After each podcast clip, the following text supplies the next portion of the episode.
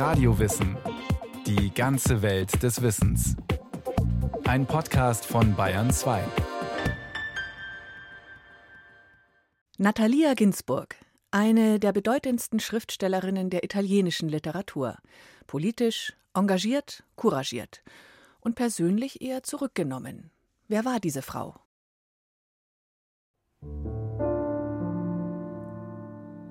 Wir sind fünf Geschwister. Wir wohnen in verschiedenen Städten, einige sogar im Ausland, und wir schreiben uns nicht häufig. Wenn wir uns treffen, sind wir den anderen gegenüber manchmal vielleicht zerstreut oder gleichgültig. Doch ein Wort genügt zwischen uns. Ein Wort oder ein Satz genügt. Einer jener Sätze, die uns, als wir Kinder waren, unendliche Male wiederholt wurden, um mit einem Schlag unsere alte Beziehung, unsere Kindheit und unsere Jugend wiederzufinden, die untrennbar mit diesen Sätzen, mit diesen Worten verbunden sind. An einem dieser Worte würden wir uns im Dunkel einer Grotte unter Millionen von Menschen als Geschwister wiedererkennen. Lessico familiare, Familienlexikon. So heißt das Buch, mit dem Natalia Ginsburg 1963 schlagartig berühmt wurde.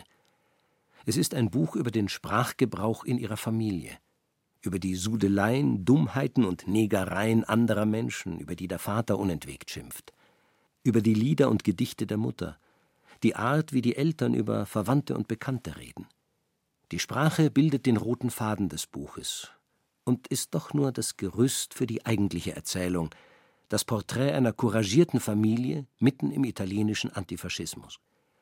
Und so ist das Familienlexikon letztlich eine Chronik des italienischen Widerstands erzählt in einem heiteren und ironischen Grundton und aus der Sicht eines Kindes, das gar nicht versteht, was vor sich geht. Maja Pflug ist Natalia Ginsburgs deutsche Übersetzerin und Biografin. Das hat ja für mehr als eine Generation gesprochen, dieses Buch. Und damit hat sie den Durchbruch gehabt.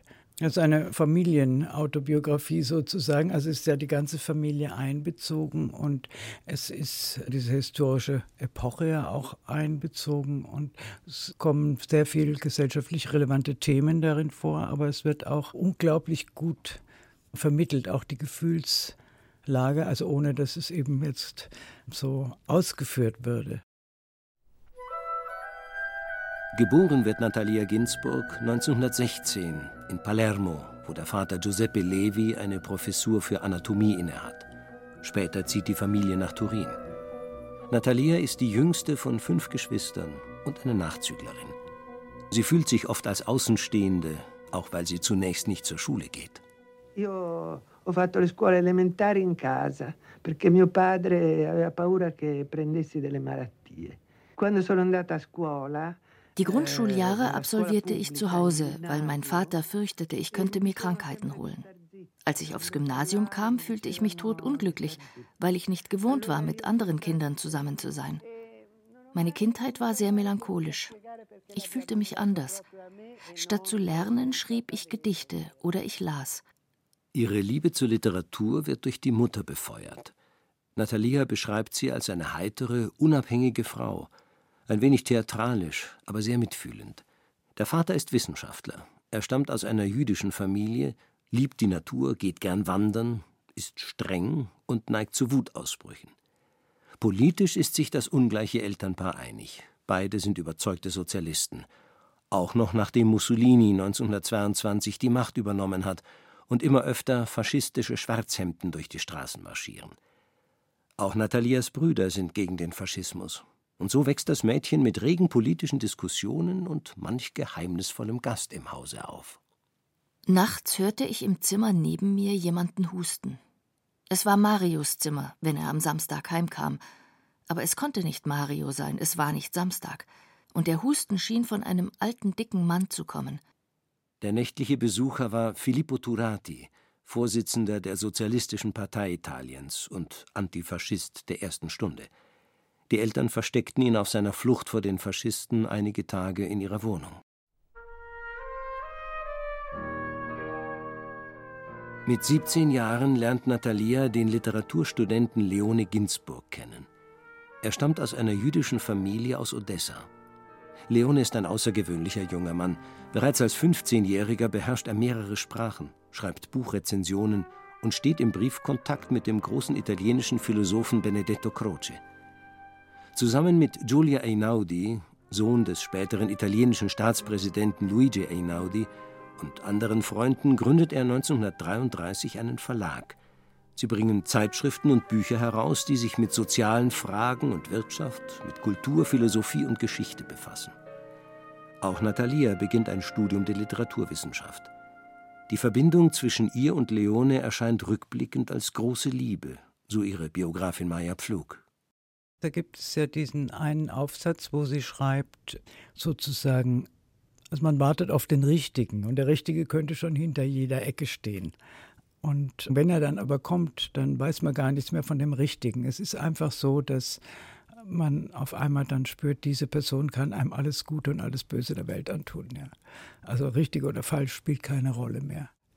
Leone entwickelt sich zu einem der führenden antifaschistischen Widerstandskämpfer. Er ist der Kopf der Turiner Gruppe der Untergrundorganisation Justitia e Libertà. Sowohl Leone als auch Natalias Vater und ihr Bruder Mario kommen wegen ihrer Untergrundaktivitäten zeitweilig ins Gefängnis. 1938 heiraten Natalia und Leone. Wenig später treten in Italien die Rassengesetze der Faschisten in Kraft. Leone und Natalia werden die Pässe entzogen. 1939 kommt Sohn Carlo zur Welt. Jetzt sind wir eine dieser Familien. Und wir sind nicht traurig. Wir sind vielleicht sogar glücklich. Aber es ist ein Glück, dass wir in unserer Panik, es von einem Augenblick zum anderen für immer verlieren zu können, nur schwer erkennen.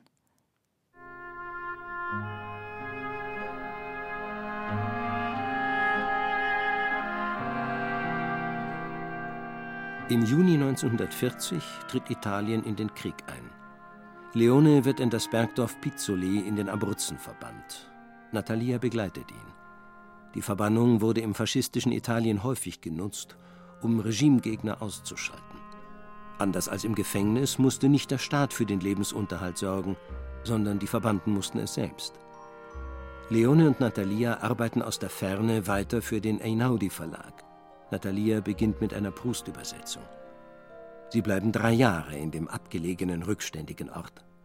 Sie sehnen sich nach ihren Freunden, der Familie, den Büchern und dem Leben in der Stadt. Nach dem Krieg schreibt Natalia die Erzählung Winter in den Abruzzen, eine berührende Geschichte über ihr Leben in der Verbannung und über die Dorfbewohner, die sie sehr warmherzig aufgenommen hatten. Als ich in das Dorf kam, von dem ich spreche, schienen in der ersten Zeit alle Gesichter gleich für mich. Alle Frauen sahen sich ähnlich, die Reichen und die Armen, die Jungen und die Alten.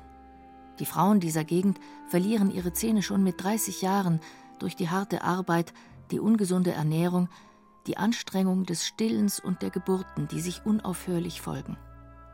Nach und nach jedoch begann ich Vicenzina von Secundina, Annunziata von Adolerata zu unterscheiden und fing an, in jedem Hause ein- und auszugehen und mich an den verschiedenen Feuern zu wärmen.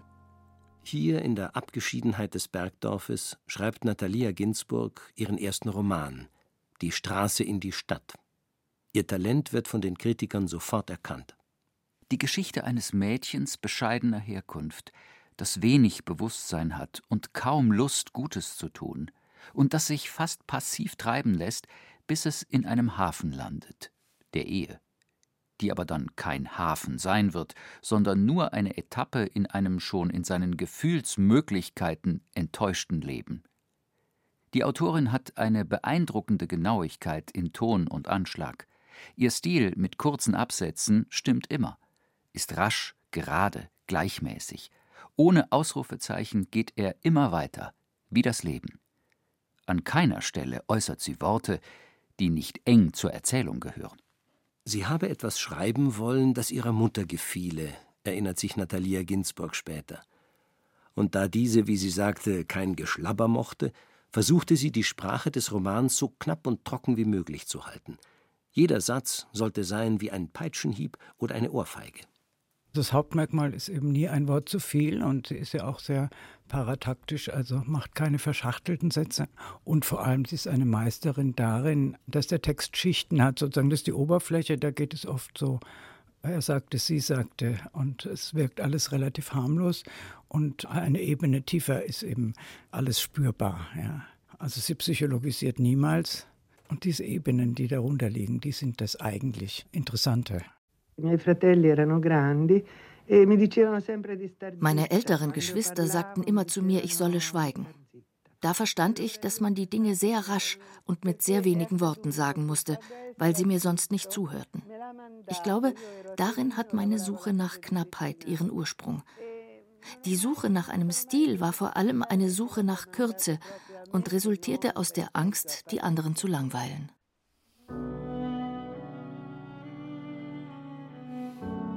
Im Juli 1943 wird Mussolini gestürzt.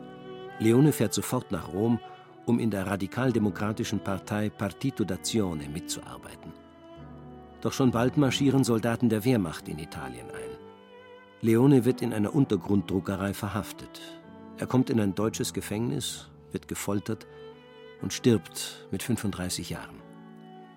Natalia ist außer sich vor Trauer. Nur die Pflicht, sich um die mittlerweile drei Kinder zu kümmern, hält sie aufrecht.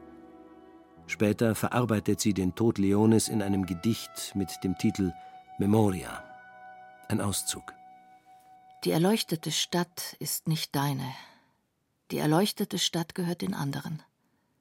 Den Menschen, die kommen und gehen, Nahrungsmittel und Zeitungen kaufen. Du kannst ein wenig ans stille Fenster treten und schweigend den Garten im Dunkel betrachten.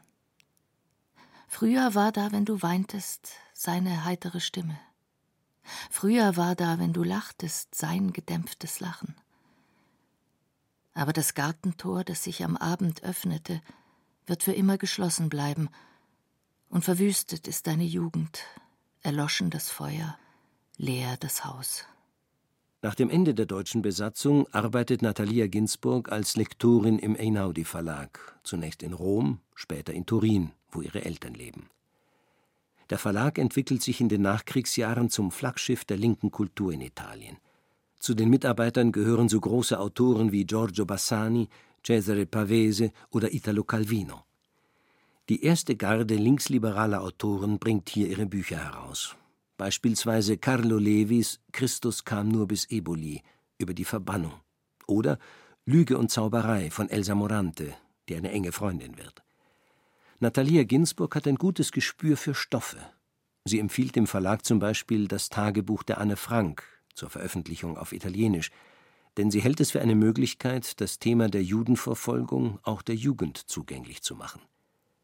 Abends schreibt Natalia.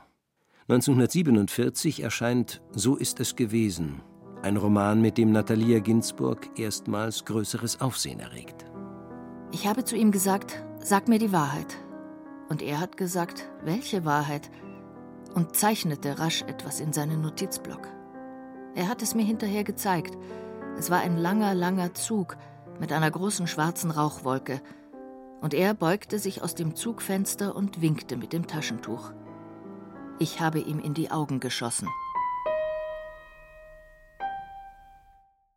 Eine Frau schießt ihrem Ehemann in die Augen. Dann zieht sie sich ihren Mantel an und geht spazieren. Später schreibt sie die Geschichte ihrer Ehe auf. Heirat ohne Gegenliebe, Untreue des Mannes, Geburt eines Kindes, das Trost bietet, Tod des Kindes. Eine kühle Abrechnung, notiert ins Haushaltsbuch. Die Beichte einer Mörderin, frei von jedweder Gefühlsduselei, von Selbstmitleid oder Anschuldigungen. Die Handlung entspinnt sich als pure Aneinanderreihung der Geschehnisse. Die Sprache ist lakonisch und karg. Den meisten Schriftstellerinnen gelingt es nicht, sich beim Schreiben von ihren Gefühlen zu lösen. Sie können sich und die anderen nicht mit Ironie betrachten. Ironie gehört zum Allerwichtigsten auf der Welt, aber das scheinen diese Frauen nicht zu begreifen. Sie sind immer feucht von Gefühlen was Abstand heißt, wissen sie nicht. Eine Frau muss wie eine Frau schreiben, aber mit der Distanz und Kühle eines Mannes.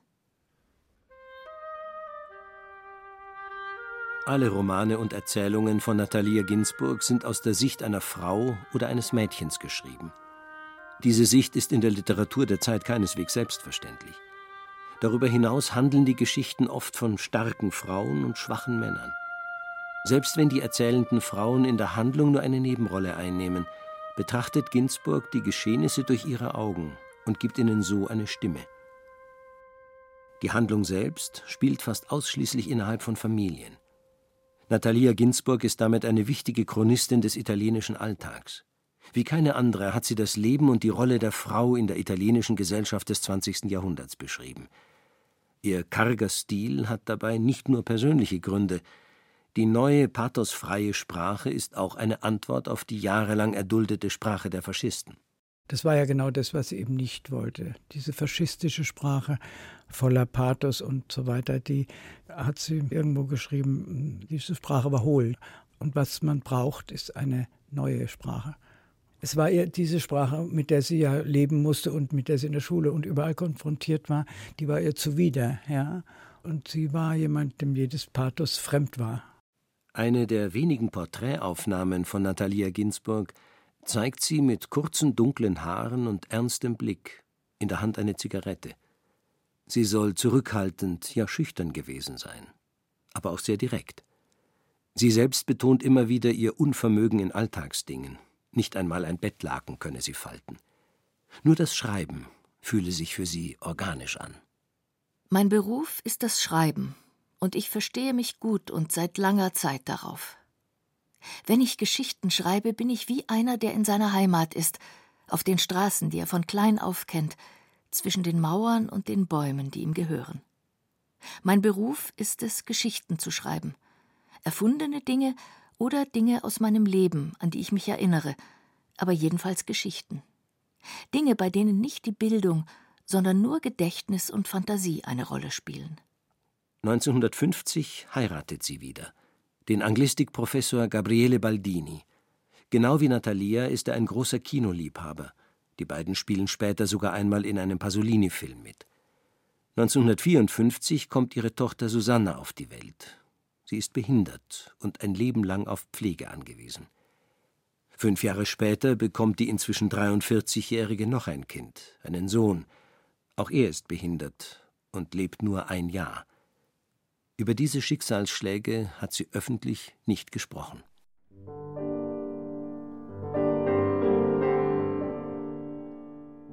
Parallel zur Arbeit im Verlag schreibt Natalia weiter den Roman Alle unsere Gestern etwa, mit dem sie einen der wichtigsten italienischen Literaturpreise gewinnt, und Die Stimmen des Abends. Zeitlicher Hintergrund ist wie immer der Kriegsbeginn, der Widerstand und die erste Nachkriegszeit. Ihr Lektor ist der Schriftsteller Italo Calvino. Dieses Gespür für Familiengeschichten und ihre Verflechtungen, das ist etwas, das nur noch du besitzt. Und das Gefühl für die Alten und für das Heranwachsen der Jungen und dafür, wie schmerzvoll sie heranwachsen.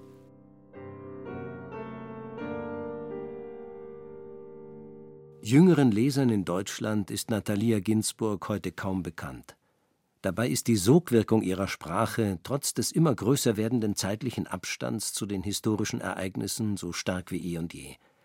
Ihre Romane erzählen allgemein gültige Geschichten über das Zusammenleben in Familien, über Kommunikation und die Unfähigkeit, Gefühle auszudrücken. Zugleich sind sie mit den Jahren Zeitdokumente von unschätzbarem Wert geworden. Ein Kritiker hat mal gesagt, ihre Romane sind besser als mehrere Bände soziologischer Abhandlungen.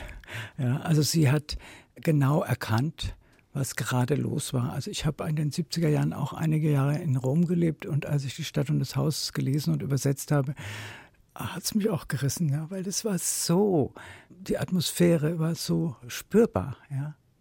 Und ich glaube, dass sie ganz viel immer erkannt hat und eben diese Zustände vermitteln konnte. Und ohne ein Wort zu viel und mit oft weiblichen Protagonistinnen, die auch so ein bisschen zurückgenommen sind, ja, die eigentlich die Nebenrolle spielen. 1969 stirbt Nathalias Ehemann Gabriele mit 49 Jahren. Halt findet sie in der Familie. Sie hat regen Austausch mit ihren erwachsenen Kindern. Vor allem Sohn Carlo wird zum wichtigen Gesprächspartner und kritischen Erstleser. Zudem ist sie mehrfache Großmutter und vergöttert ihre Enkel. Im privaten wie auch im literarischen ist die Familie ihr Bezugsrahmen. Entsprechend große Sorgen bereitet ihr der allgemeine Zerfall der Familien, den sie in der modernen Gesellschaft beobachtet. Nicht, dass mir die Familien, so wie sie früher waren, gefielen. Aber ich glaube, ein Mensch braucht die Familien, auch wenn sie schlecht und katastrophal sind. Ohne Familien wachsen die Menschen mit Schwierigkeiten auf. Alle Zeit, die Natalia nicht der Familie widmet, fließt in ihre Arbeit. Sie hat begonnen, Komödien fürs Theater zu schreiben, übersetzt Gustave Flauberts Madame Bovary aus dem Französischen und verfasst regelmäßig Zeitungsartikel, Filmkritiken, Buchbesprechungen und Essays, mit denen sie sich in gesellschaftliche Debatten einmischt.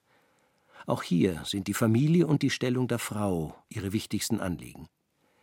Mit 67 Jahren lässt sie sich sogar über die Liste der Kommunistischen Partei als Abgeordnete ins italienische Parlament wählen. Es gibt Menschen, die nichts von Politik verstehen. Dazu gehöre ich. Die Menschen, die etwas von Politik verstehen, können sich gar nicht vorstellen, wie es in denen aussieht, die nichts davon verstehen. Deshalb möchte ich es Ihnen erklären, da ich es weiß. Obwohl sie es hasst, in der Öffentlichkeit zu sprechen, hält sie nun Reden im Parlament. Ihre Sprache ist wie immer, ohne jedes Pathos. Ihr Antrieb aber, und das gilt für all ihr Tun, von tiefer Emotionalität geprägt. Sie schreibt, sie glühe manchmal vor Hass oder Empörung oder Zustimmung oder Leidenschaft. Sie spricht sich beispielsweise vehement gegen eine militärische Beteiligung Italiens im Golfkrieg aus und setzt sich aus Gründen der Gerechtigkeit für die Legalisierung der Abtreibung ein. Mir scheint, dass Gerechtigkeit und Gesetz ein und das gleiche sein müssten. Ich weiß sehr wohl, wie oft es nicht so ist, aber es müsste so sein. 1991 stirbt Natalia Ginsburg im Alter von 75 Jahren im Kreis ihrer Liebsten. Und in ihrem Fall ist das keine Floskel. All ihre Kinder, Enkelkinder, Freunde und Vertraute sind in den letzten Tagen bei ihr in Rom. Am Krankenbett hatte sie sich noch das Manuskript ihrer gerade fertiggestellten Übersetzung von Guy de Maupassants Roman Ein Leben vorlesen lassen und letzte Korrekturen diktiert. Ihr letzter Kommentar Zu viele und.